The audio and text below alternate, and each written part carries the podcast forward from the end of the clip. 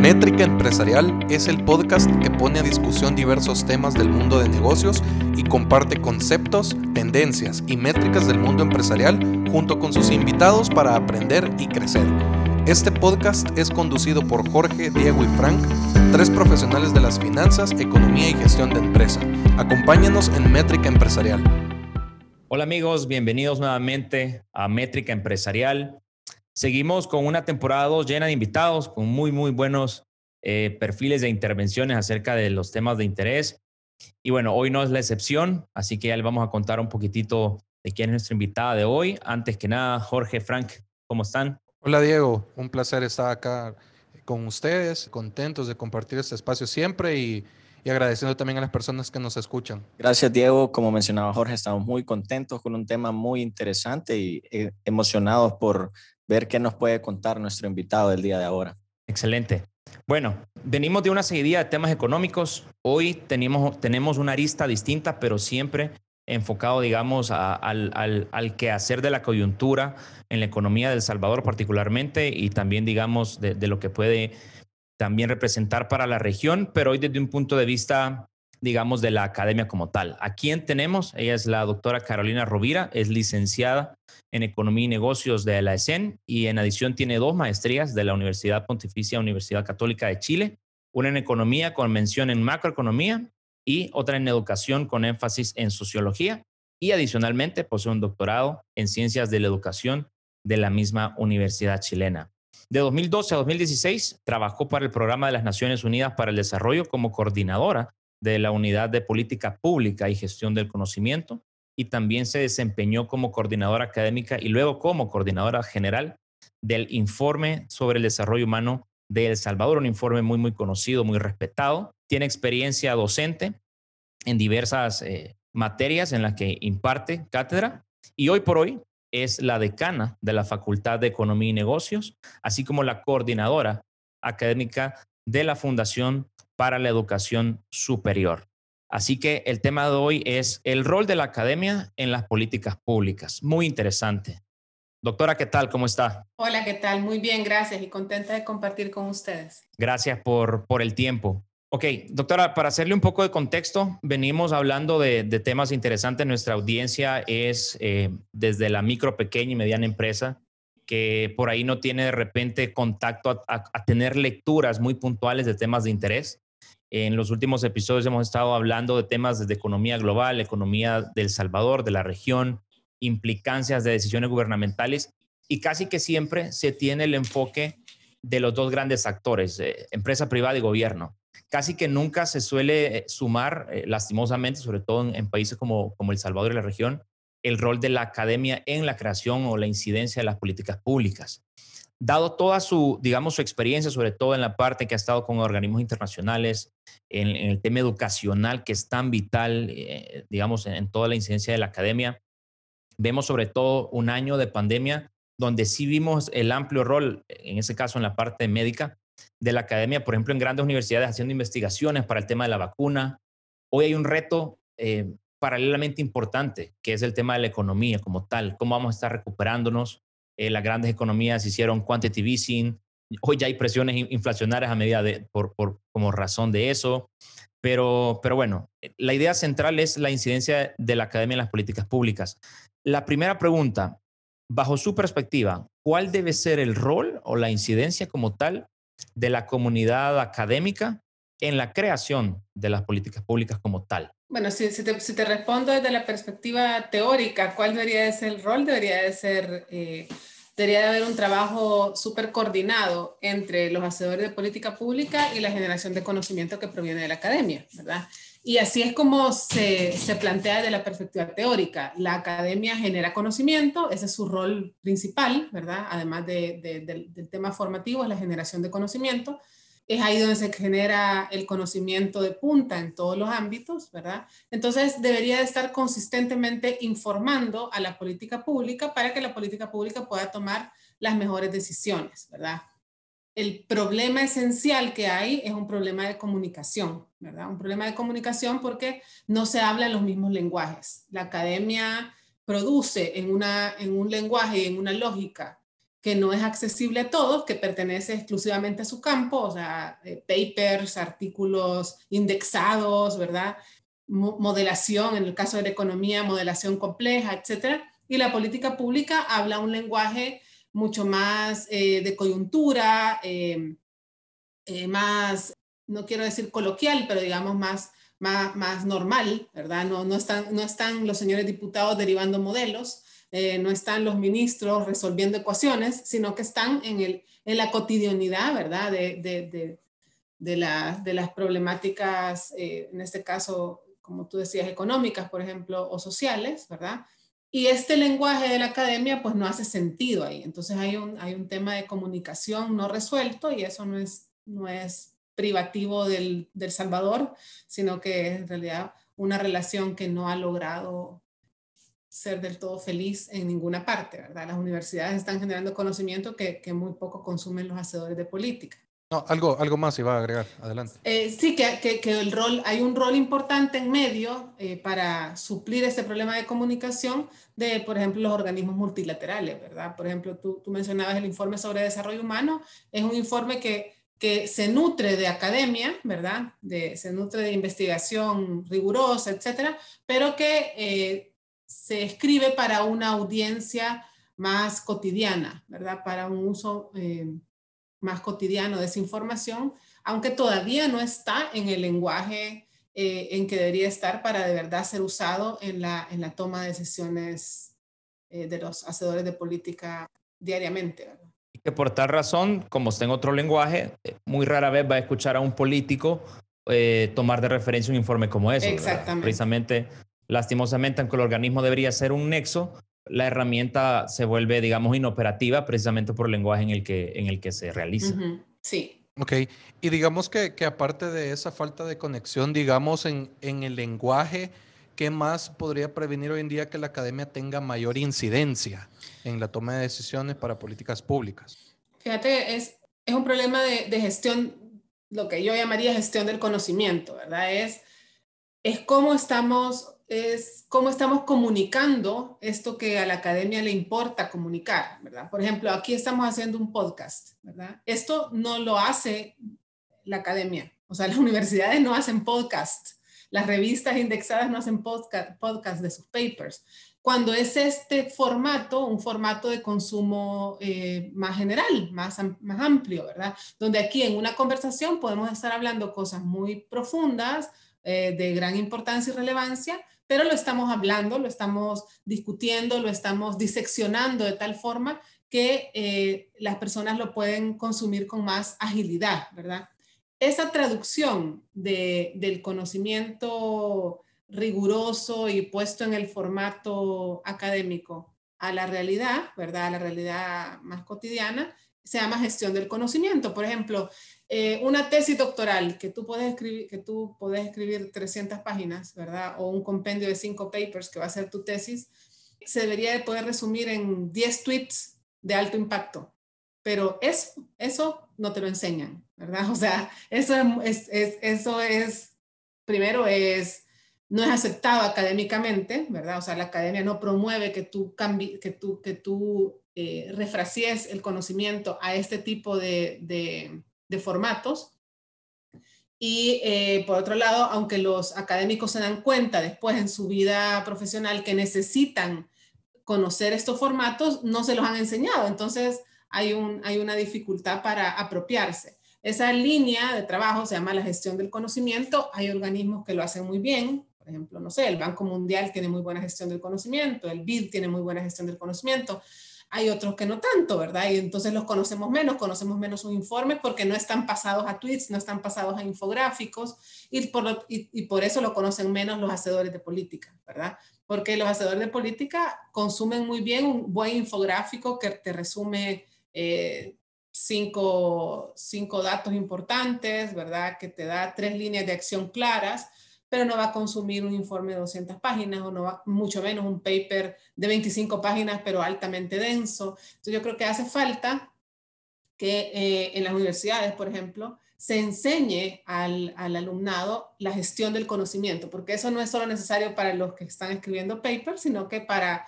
para cualquiera que esté en el, en el mundo relacionándose, ¿verdad? Que pueda traducir sus conocimientos, ya sean de mercadeo, de finanzas o de, o de medicina, a algo que el otro consumidor, ¿verdad? Comprenda de forma más, más fluida. Yo creo que la es un área donde tenemos grandes falencias. Perdón.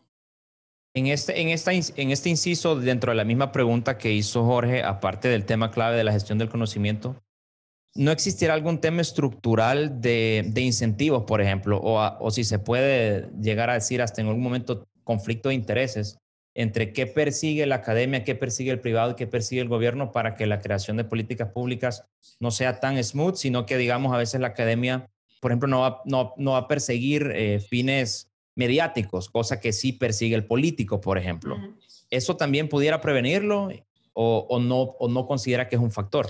Sí, son campos distintos, ¿verdad? La, academia responde, a, cada, uno de los campos responde a diferentes incentivos. El campo académico encuentra su, su clímax en la, en la publicación, ¿verdad? O sea, tú sos más en el mundo académico en la medida que publicas y publicas en mejores revistas, ¿verdad? Las revistas tienen rankings y tú te posicionas en función de tu capacidad de publicación.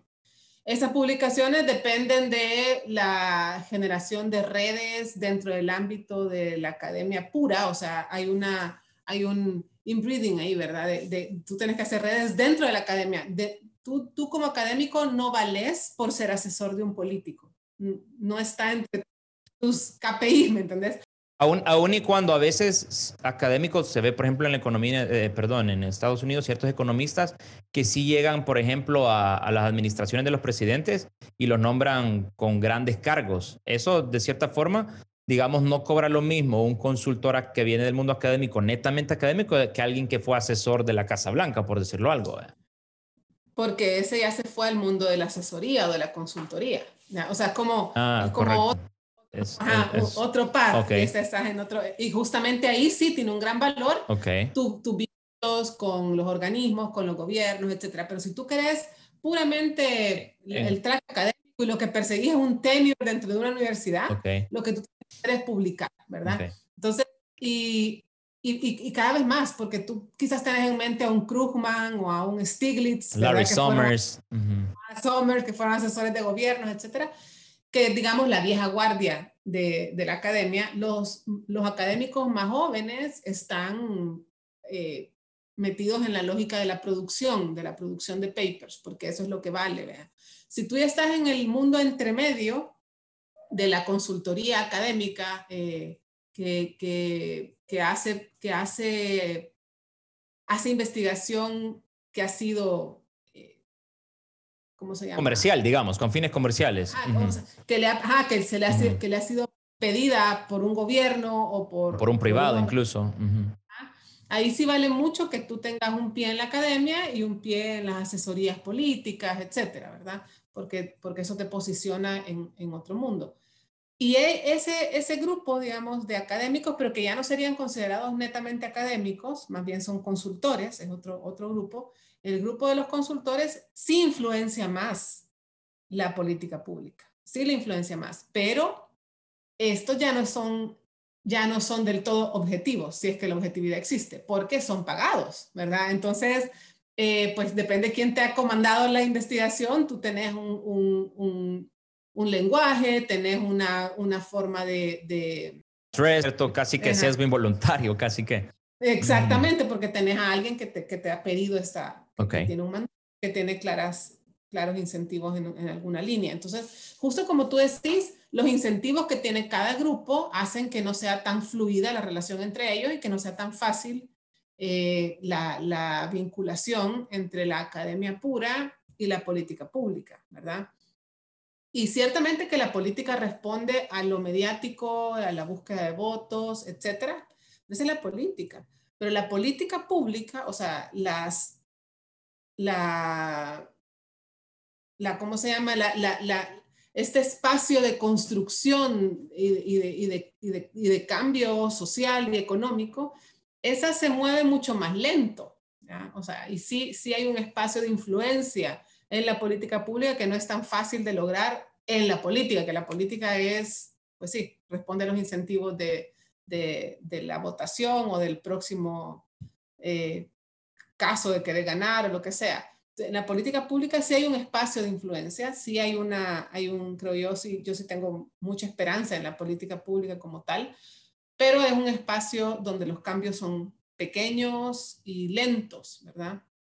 Y donde la, la, la influencia de la academia puede llegar, pero va a llegar siempre a través de, a través de, de, personas, o sea, a través de que, de, que, de, que, de que las personas transiten de un campo a otro. Como tú decías, asesores, eh, que alguien que ha estado mucho tiempo en la academia se anime a estar un tiempo en el gobierno, por ejemplo, y se lleve ese acervo eh, de conocimiento al gobierno eh, como asesor de un ministro, etcétera. Eso es una manera de que la academia entre a los gobiernos y, genere unos, unas transformaciones y unos cambios que lastimosamente no es un track común aquí en El Salvador, ¿verdad? Porque el espacio de la política pública está bastante desprestigiado, pero es más común en otros países donde eh, profesores universitarios pasan un tiempo en el, como funcionarios públicos y después regresan a las universidades y es más normal esa trayectoria, eh, esa trayectoria profesional. Aquí no, no, no tanto, aquí hay como gente que se dedica a la vida política toda su vida, ¿verdad? Hay gente que se dedica a la vida académica y, y no, hay, no, hay un, no hay una puerta giratoria entre medio. Doctora, y nosotros en las últimas semanas hemos escuchado diferentes opiniones sobre la adopción del Bitcoin en El Salvador. Hemos, ha sido un tema bastante, bastante hablado en las últimas semanas. Entonces, a, a, a través de esto, nosotros queríamos saber cuál era su valoración sobre, sobre la dicha adopción del Bitcoin en El Salvador. Fíjate que a mí yo es, también he escuchado muchas opiniones al respecto, ¿verdad? Y la verdad que no me parece, no tengo información suficiente porque no están listos todos los marcos legales, etcétera, como para analizar la, los peores escenarios que he escuchado, como que esto va a fomentar el lavado de dinero, que esto va a ser eh, una, un riesgo enorme para la economía o una puerta abierta a las estafas, etcétera. Creo que eso tiene mucho que ver con Definitivamente. el marco legal eh, y regulatorio que termine estando vigente, ¿verdad?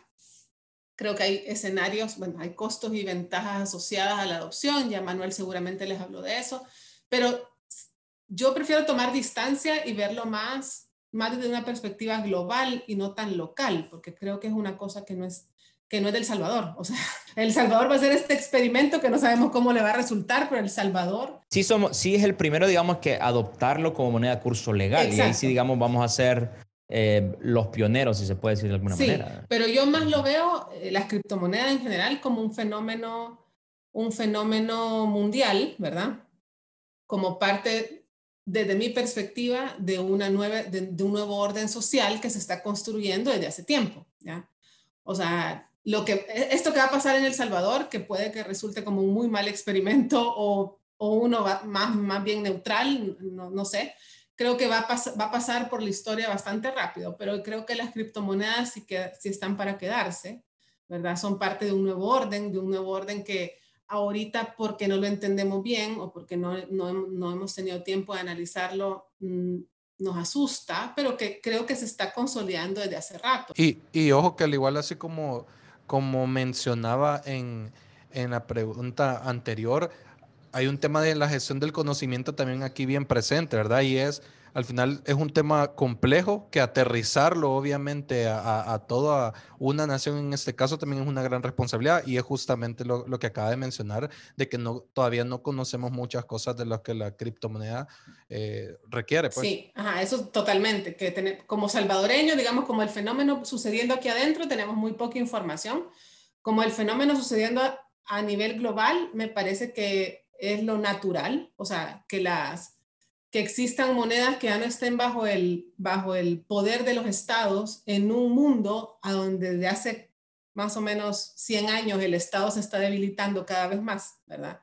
Eh, monedas que tengan mucho que ver con la tecnología en un mundo donde las corporaciones tecnológicas tienen cada vez más poder y quizá más poder que el estado, me parece que es parte de un fenómeno sociológico bastante profundo y un cambio estructural que quizás no vean mis ojos, pero que se está, que se está gestando, ¿verdad? Y que, y que bueno, yo, yo lo voy a estar observando a la distancia y como te digo, lo que pase aquí en el corto plazo, pues puede ser eh, difícil o no tanto para los salvadoreños, pero no va a afectar lo que creo es una corriente de transformación estructural sociológica mucho mayor que tiene que ver con la globalización, con la llegada del Internet y con el auge de la tecnología.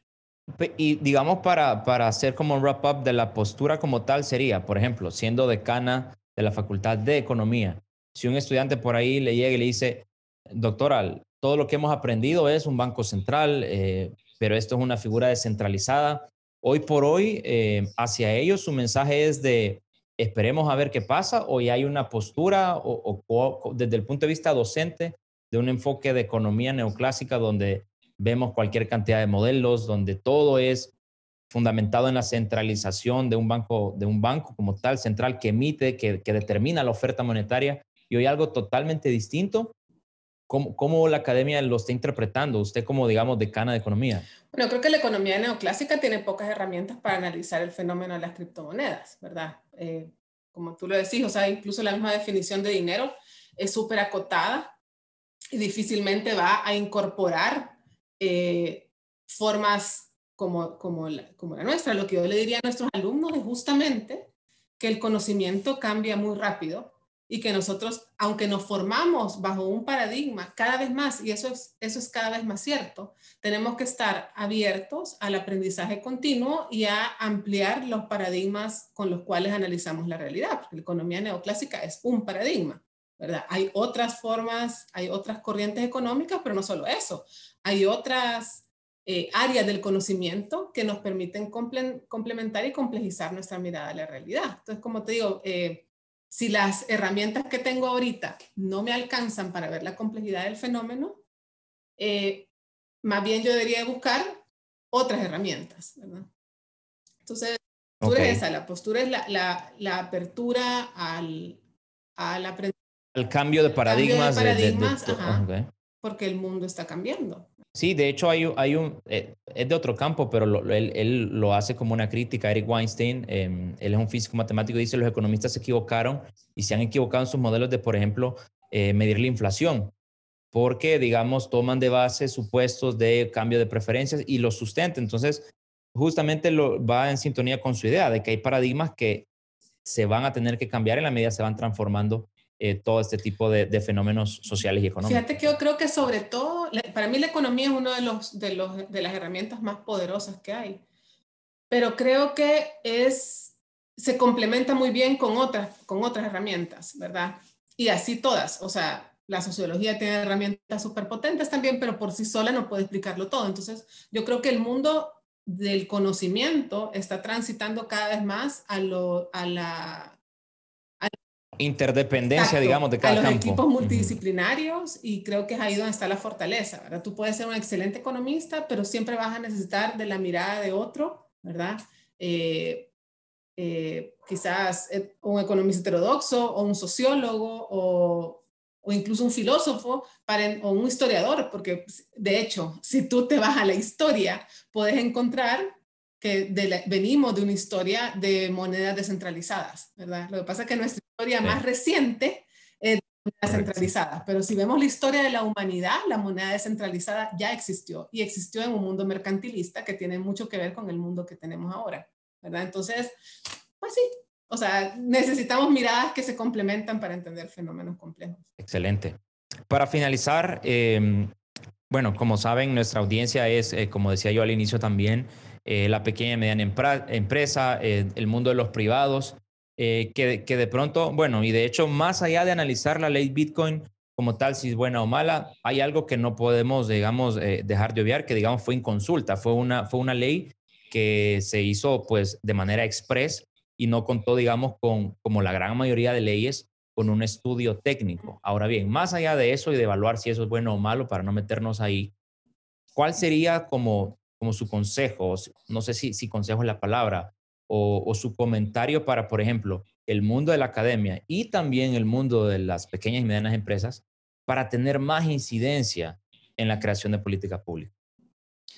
Eh, hay dos, dos, para mí, dos, dos, pilares para incidir en la política pública. Una es el, la participación, ¿verdad? Que, que normalmente se hace a través del lobby con gremiales o fundaciones o lo que sea, pero lo que hay detrás de eso es organización. Entonces, la pequeña y mediana empresa suele estar fuera de discusiones importantes porque no tiene una representación unificada, ¿verdad? Entonces, una primera recomendación o, si yo les pudiera dar un, un es la organización pública para estar en las mesas de consulta, para estar en la opinión pública, etcétera, ¿verdad? Siempre hay que estar unidos. Entonces, eso, eso sigue siendo válido, la unión hace la fuerza. Y la otra sería eh, datos, ¿verdad? O sea, eh, la política pública, eh, los, los, ¿cómo se llama?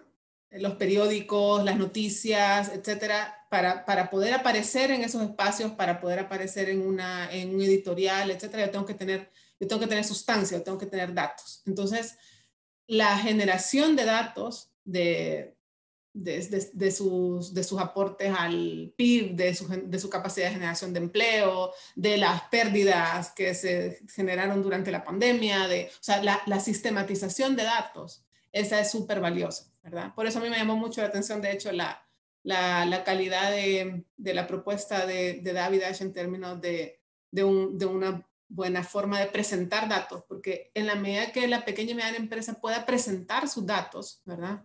Consolidados, obviamente, no individualizados, ni, presentar datos que son secretos de nada, sino que, que pueda presentar tendencias, que pueda presentar, eh, como te digo, aportes a las, a, a, las cuentas nacionales o lo que sea, es, eso les va a dar visibilidad desde la perspectiva de la política pública. Entonces, organización y generación de datos para poder estar ahí presentes. Excelente.